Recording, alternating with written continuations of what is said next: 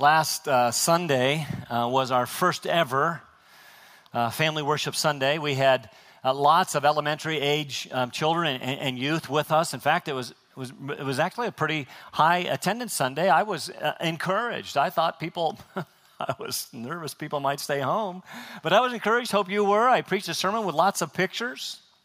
I trust that helped. And, and the sermon was a record breaking 28 minutes. That's it? I mean, woo? Not to worry, I'll fix that this week. For those of us with children, we've all faced the challenges of child rearing, like having them in big church, you know, for example, or getting them to clean their rooms. Usually, our definition of clean and theirs are, are quite different. Dirty clothes on the floor, dirty dishes under the bed, empty chip bags, and Coke cans uh, don't count as clean. I want to take notes, kids. So, how, how do we introduce our children to vacuum cleaners and pledge? And get them to clean their rooms right the first time? Have some good news for you. I Googled clean your rooms and received over 95 million hits. Apparently, this is a worldwide issue. There are articles, pictures, even videos on YouTube on how to clean your room. Seriously, anyone from the Berenstain Bears to a young lady with a cool Aussie accent telling you how to clean? It's apparently a problem down under. I found an article with the following steps to clean your room in 10 minutes. 10 minutes. That's cool. Ready? Number one, prioritize. The article suggested that you step back, take a look at your room as if for the first time, and ask this very important question What is most immediately shocking? Number two, get rid of the major offenders like dirty clothes, shoes on the shoes, or no floor space, sour milk under the bed. Yum. Third, hide anything super personal. I suppose that's if you're going to have somebody in your room, like dental headgear and wart removing cream. Uh, fourth, open all the windows. Even in the winter, it might help. Um, fifth, make the bed. Let me be clear an unmade bed makes for an unclean room.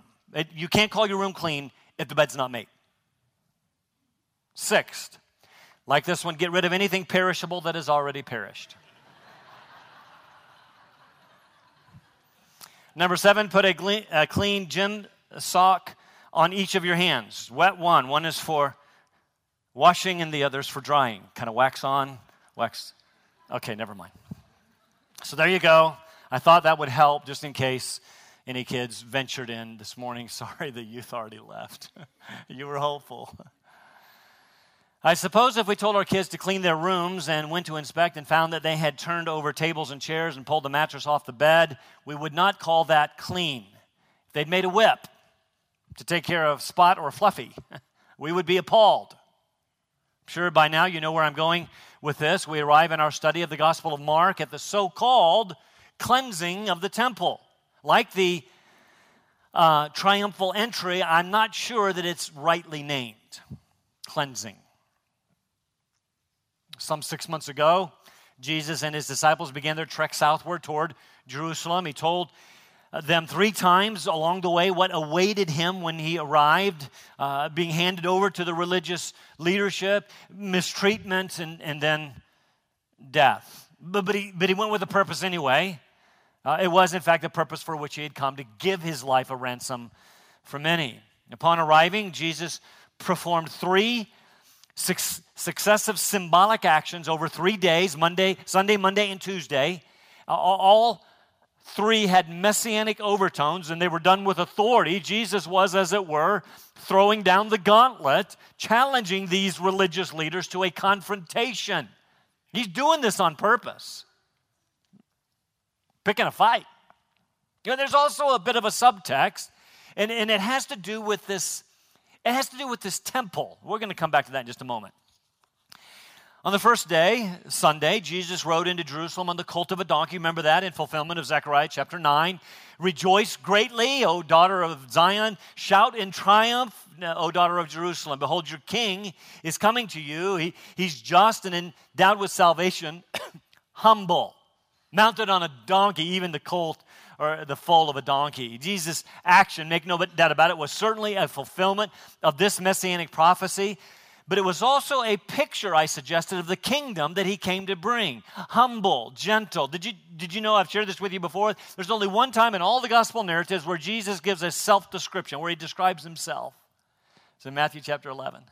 Come to me, all you who are weary and heavy laden, and I will give you rest, for I am gentle and humble. That, that, that's the self description. Gentle, humble. That compares to the way the disciples were wanting to promote themselves. The crowds traveling with Jesus on that Sunday began rejoicing greatly, right? And, and, shouting in triumph, Hosanna, blessed is he who comes in the name of the Lord, blessed is the son of David. And so, so Jesus rides in and, and, he, and, he, and he went to the temple. Now, now, stop right there. This is the first time um, the temple is mentioned uh, in, in Mark's gospel. But it's now going to be mentioned 11 more, 12 times total in the next few chapter. You see, that's the subtext, the subplot. Jesus is dealing with the temple and its, well, it's worship. Uh, let's look at this intentional pattern that develops chapter 11, verse 11, at the triumphal entry, again, Jesus entered Jerusalem, came to the temple. Uh, chapter 11, verse 15, the next day, now it's Monday, they came to Jerusalem and he entered the temple. Uh, verse 27, the next day, now it's Tuesday morning, they came to Jerusalem and he was walking in the temple. We're supposed to notice. At the, in chapter 13, at the end of the same day, it's the end of Tuesday, he, as he was going out of the temple, um, he has some things to say. His, the point is, his ministry this last week um, was largely done at the temple, a kind of in your face action as he confronts it. In fact, in chapter 13, verse 2, he says, Not one stone of this temple will be left upon another which is not torn down. And it is his actions in the temple to include this making a mess of the temple and this predicting the destruction of the temple. It is his actions in the temple that ultimately bring his death. Back in chapter 11, he goes to the temple, he looks around and and, briefly and leaves. I mean, what's he doing? Uh, some suggest this was a reconnaissance mission, maybe. But, but as he looks, he, he no doubt sees what's going on in his father's house. You know, the, the, the place where people come to meet God. He, he takes a look around and leaves to go to Bethany to spend the night, and which a couple of miles away. Next morning, as he and his disciples, now it's Monday, make their way back to Jerusalem. We have the cursing of the fig tree. We saw that last week. Remember that great text for Family Worship Sunday? You remember Jesus was hungry and he goes to a, a fig tree that's advertising breakfast and, and, and finds it barren. You see, it was promising what it could not deliver, and so Jesus cursed it. Indeed, he killed it. I suggested that this was an acted out parable. It was promising life and nourishment, but it was actually dead. There was no life there, and so death ensued. Mark records it in one of his famous intercalations. Uh, we call it a sandwich. His famous sandwiches, two stories that are that, that, that are intertwined intentionally because they're related. He starts the story, he, he tells another story, then he finishes the story. We're supposed to notice that this cursing of the fig tree and the cleansing of the temple go together. Maybe it's maybe it's not a cleansing. Maybe it's a cursing of the temple because of the false promise of life as well. Come, come get spiritual, not there. Uh, look at the text with me, Mark 11. Let's start reading in verse 12, just so we can, well, we can just eat the whole sandwich. On the next day, when they had left Bethany, he became hungry, and seeing at a distance a fig tree and leaf, he went to see if perhaps he would find anything on it. And when he came to it, he found nothing but leaves, for it was not the season for figs, that is, mature figs. Remember, they're supposed to have the little ones. And he said to them, May no one ever eat fruit from you again. And his disciples were listening. They heard what he was saying, and someone else is going to hear what he says in just a moment. Interrelated. They came to Jerusalem, and he entered the temple and began to drive out those who were buying and selling in the temple and overturned the tables of the money changers and the seats of those who were selling doves. And he would not permit anyone to carry merchandise through the temple. And he began to teach and say to them, it, Is it not written, My house shall be called a house of prayer for all the nations, but you have made it a robber's den? Chief priests and the scribes were listening, they heard this and they began seeking how to destroy him. For they were afraid of him, for the whole crowd was astonished at his teaching. When evening came, they would go out of the city back to Bethany. And as they were passing by in the morning, now it's the next morning, Tuesday morning, they saw the fig tree withered from the roots up. Being reminded, Peter said to him, Rabbi, look, the, the fig tree which you cursed has, has withered. What, what, what's going on here? You see, Matthew kind of smooths this out just a little bit. He has the triumphal entry, followed by the cleansing of the temple, followed by the cursing of the fig tree. Luke um, has the triumphal entry, followed by the cleansing of the temple, but he leaves out the whole fig tree thing. John puts the cleansing of the temple at the beginning of Jesus' ministry. Maybe there were two. And, and then he gives the triumphal entry at the end. And again, no fig tree death. Mark alone records it this way with this sandwich. Why? Because the cursing of the fig tree and its death surround the cursing, not cleansing, of the temple, picturing its coming death as well. You see, the temple is going to play a prominent role from here on out. Every day, Jesus travels to Jerusalem and goes to the temple. Every day, he, he, he, he challenges, he baits the religious leadership, and, and he's also challenged by the religious leaders. Uh, again, by the time we get to chapter 13, as he's leaving the temple, he tells his disciples, coming a time, not one stone will be left on another. The, the, the fig tree, you see, is a picture of what's going to happen to the temple. Why? Because the, the, the, temple had all the signs of life advertising spiritual life, but it could not deliver. So Jesus cursed it. In fact, in chapter 15, when Jesus is hanging on the cross, the, the last mention of the temple is this the veil of the temple was torn from top to bottom. You see? The, the, the, problem with the temple and, and what the re- religious leadership had done with it was it was supposed to be a place where people met with God. But they had turned it into a, into a commercial enterprise, a, a den of robbers. And so judgment came. New way offered. The old covenant, which was always supposed to point to the new, could, the old covenant could not bring life. In the new covenant, offered through his blood, Jesus opened the way to God. And, and through his work, Jesus is, well, he's building a new temple with, with living stones. The significance of this passage cannot be overstated.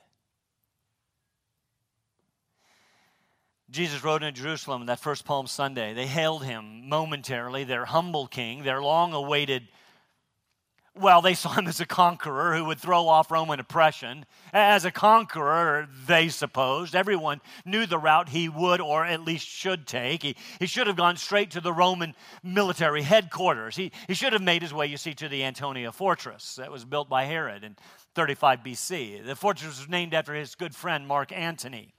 It stood some 115 feet high, and it was partly surrounded by a deep ravine. It, it, it functioned as the headquarters and barracks for the uh, Roman occupation army. Uh, typically, there were about 600 Roman soldiers garrisoned there, strategically located uh, to the northwest of the Temple Mount. It was supposed to guard the Temple Mount, but more likely it was there to keep an eye on the religious leaders and the zealots, who were always a thorn in Rome's side. So, you're going to take Uh, Jerusalem in a successful military coup, you would have to take the Antonia Fortress. That is not where Jesus went. He went instead to the temple. he went straight to their most holy of all holy sites. And he goes there and he makes a mess. He turns over tables, drove worshipers out. It's no wonder that by the end of the week they had turned on him and crucified him. Not much of a conqueror king, hero, Messiah, unless unless he was staging a different kind of coup. Maybe his wasn't a, a military coup. Maybe he was a different kind of king. Maybe his was a different kind of kingdom. A kingdom which, by the way, thrived for almost, has thrived for almost 2,000 years after the fall of Jerusalem and the destruction of the temple. 1,500 years after the fall of the Roman Empire. It's a different kind of kingdom, and a different kind of king give you the outline of the text as we're going to make our way um, through it. Those Jesus drove out of the temple. This may come as a bit of a surprise. I think we know who we think he drove out, but it's actually a little broader. And then we're going to see the reason that he drove them out, although I'll cover most of that in the first point. And then we're going to see those opposing um, Jesus uh, in the temple, those who heard him. Let's set the stage by looking at those Jesus drove out and try to answer the question first why? I mean, what is he doing here? Again, some of you know this may be the second time Jesus cleansed the temple, kind of bookends his ministry, the first in John chapter 2, and, and, and now this one. But, but, the, the but the question is, what was Jesus, Jesus doing? Uh, said another way, why was Jesus so mad? I mean, we use this story to teach some things like it's okay to get mad. Jesus did. But, but why? Why did he get mad? We use this story to teach all kinds of crazy things, like, we see the church should be clean, as if Jesus cleaned it, right? So we tell her, don't run through the church. We should have nice, pretty straight rows and all of that. Is that what Jesus did? It's kind of interesting. I want to remind you that it was Passover millions of people, if Josephus was right, in Jerusalem. All the hotels full. People slept in the streets or in the countryside. Again, this is why Jesus made his way back to Bethany, home of Mary, Martha, and Lazarus each evening. Millions of people.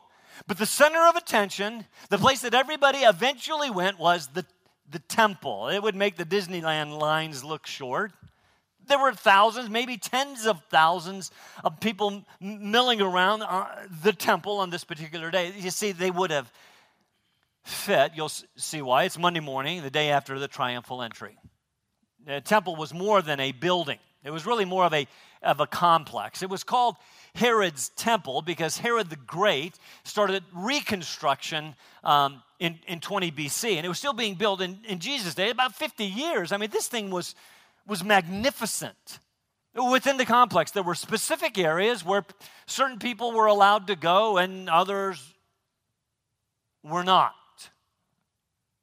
Here's an artist's conception of the temple. It may be difficult to see, but it has those designated areas like concentric circles moving inward. It went like this. Furthest out was the large court of the, of the Gentiles. That's your space, by the way, uh, where pretty much everyone could go men and, and women, children, I'm assuming, and, and Gentiles.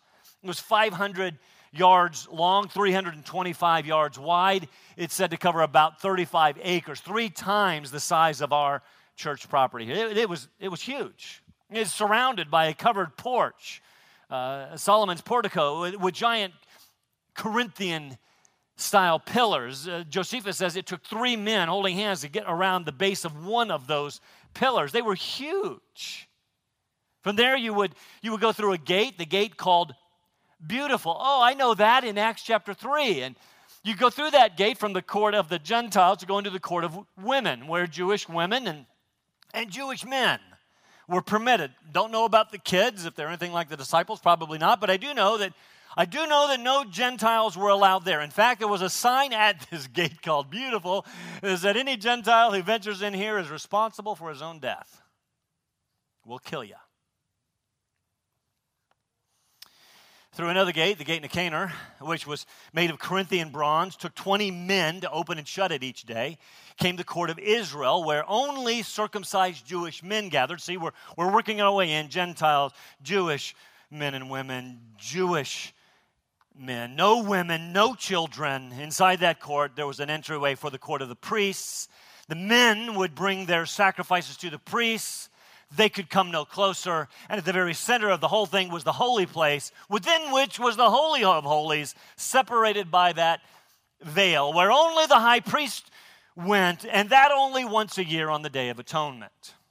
Are you starting to feel welcome, you dirty, rotten Gentiles?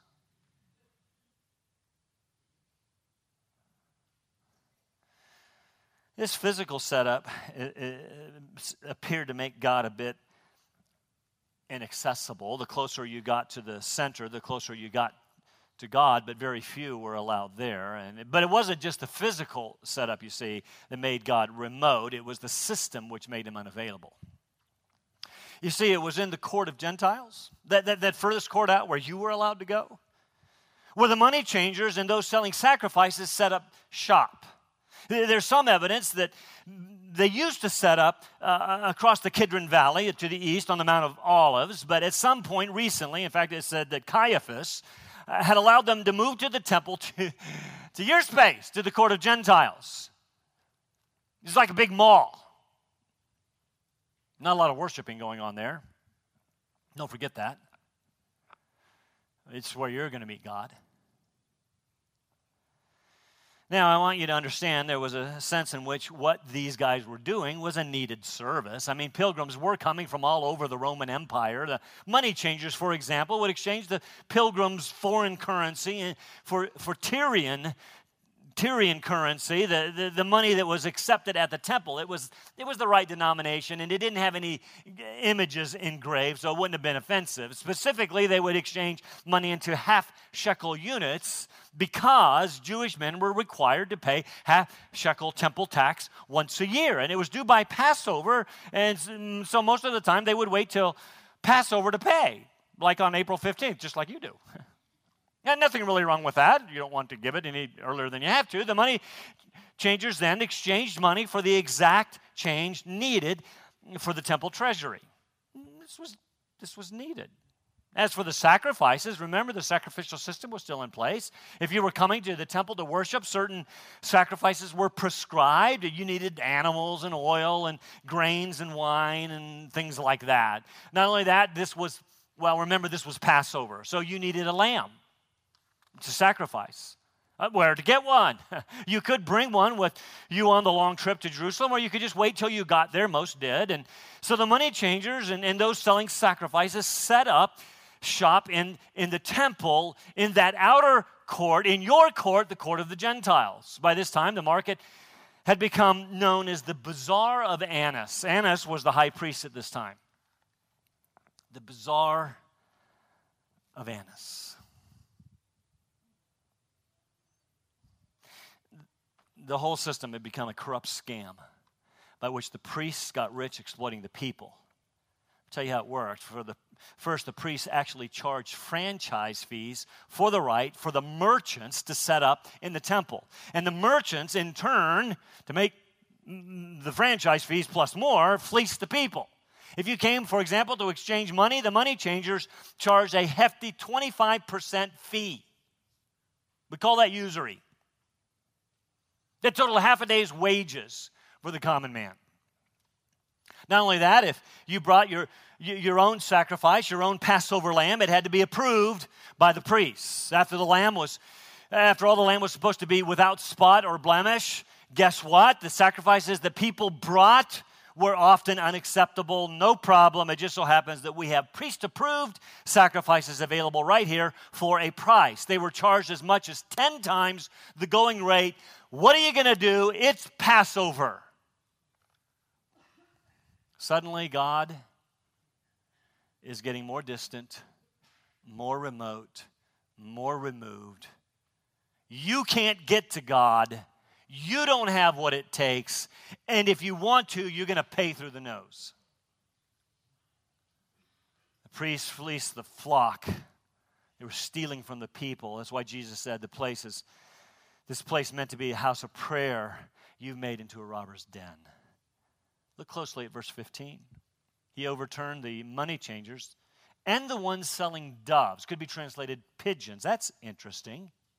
You see, Leviticus tells us that doves or pigeons were for poor people.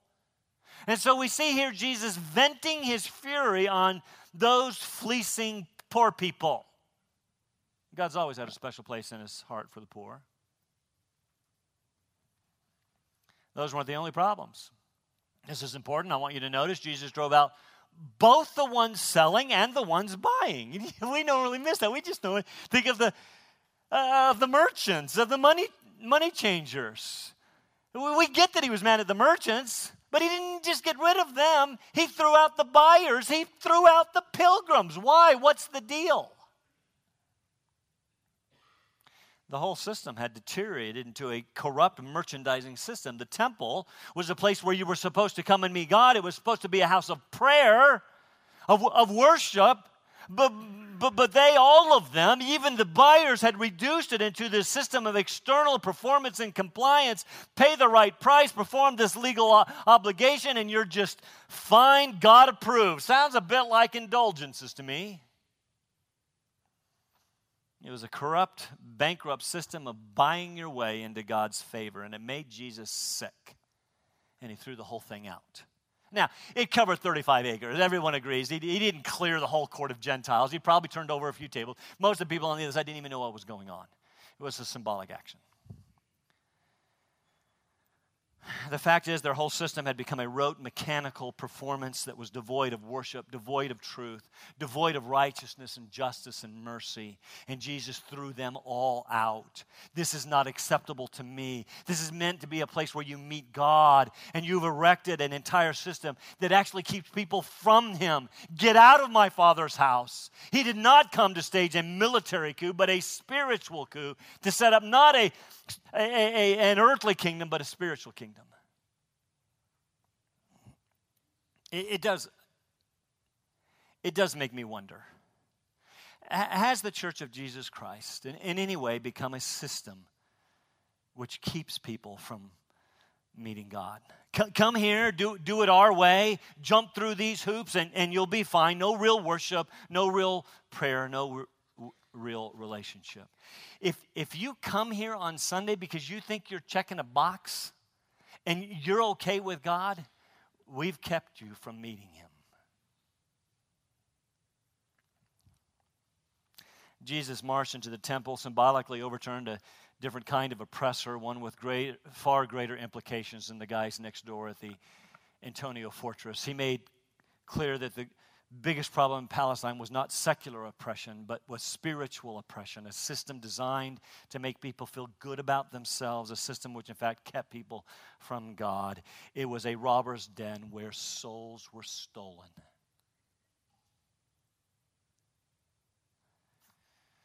It brings us to our second point. I've already shared most of it. He made a mess because they, they made a mess of God's way of approaching him. Look at verse 17. He quotes two Old Testament passages, one in Isaiah 56, the other in Jeremiah 7.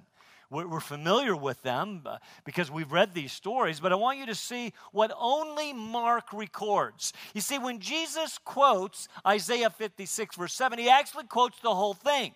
We're familiar with part of it. My house shall be called a house of prayer, but actually the whole verse reads, My house shall be called a house of prayer for all the peoples, for all the nations. Matthew and Luke, can I say inexplicably, leave that out, as does John at the beginning of Jesus' ministry. Only Mark records it. And then we remember that Mark was writing to a Roman church, he was writing to a Gentile church, he was writing to us. That's what we are. You see, Jesus was upset because they had set up shop where Gentiles were supposed to meet God. All along, you see, the Jews were to be the light to the nations. Nations were supposed to stream to Jerusalem to meet the true and the living God, but the Jews had set up barriers, a mall. And the only place that Gentiles were allowed to worship. In fact, an apocryphal book called the Psalms of Solomon says that when the Messiah came that he was going to drive out the Gentiles. That's that would be cleansing the temple. Let's get rid of the Gentiles. And he actually came and and upset the Jews uh, and was upset that the Jews were barring the way of the Gentiles. He cleansed listen, he cleansed the temple not of Gentiles but for Gentiles. The significance of this passage cannot be overstated. You are here because of what Jesus did there.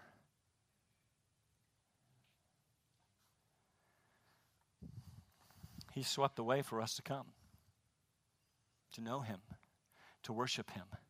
The veil of the temple, torn from top to bottom, was torn for you too.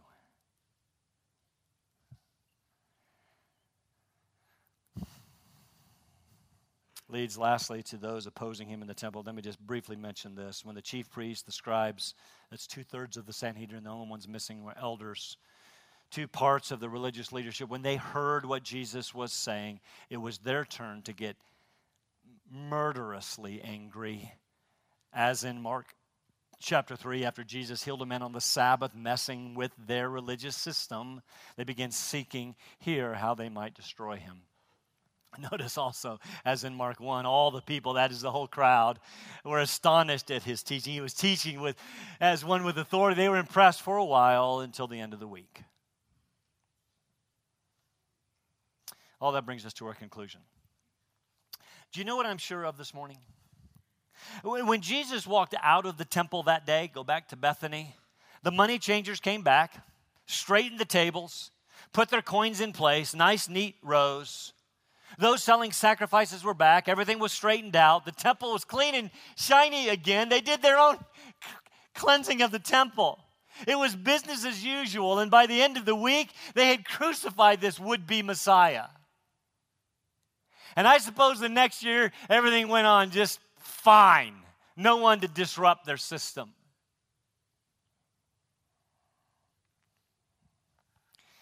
They didn't understand the kingdom that he came to bring. What do, what do we do with this passage, with this truth? Here's what I want you to hear I'm not interested in shiny temples. Are you? Uh, well, unless the, the, the, temples that he came to cleanse and, and, and to make right are us. We, you see, are the temple of the Holy Spirit. I want him to clean out whatever he wants to clean out don't you? Whatever it is that is keeping me from a right relationship with Him. Well, what is it right now that is cluttering your relationship with God that needs to go? Fact is, Jesus did come to Jerusalem to conquer. He came to conquer the unjust and hypocritical ways of a religious system which had made captives of the hearts of the people because he's not interested in performance. He's not interested in you jumping through any hoops that we might erect. He's interested in blind and lame people who can't even see or walk. Coming to Him, realizing their own brokenness with a complete dependence on Him. Not interested in this place being all sh- shiny and clean. Now, that doesn't mean just make them out. Take your coffee cups when you leave. Not interested necessarily in everything being in its place, chairs all in nice, neat rows, flowers and plants beautifully arranged. He's interested in us coming to Him with the messiness of our lives, saying, Jesus, I need, I need you to fix me. You're the only one who can. It's kind of kingdom, you see, He came to bring. Stand for prayer.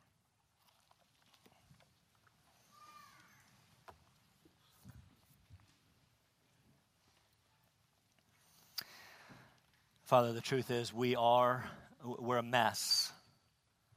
And, and, and, Jesus came, rent the temple from top to bottom to give us access to you. And through his finished work, we, have, we can be made clean, we can be made whole, we can be made holy. We have access to the God of the universe. And you begin your sanctifying work through the indwelling presence of your Spirit, uh, making us who you want us to be.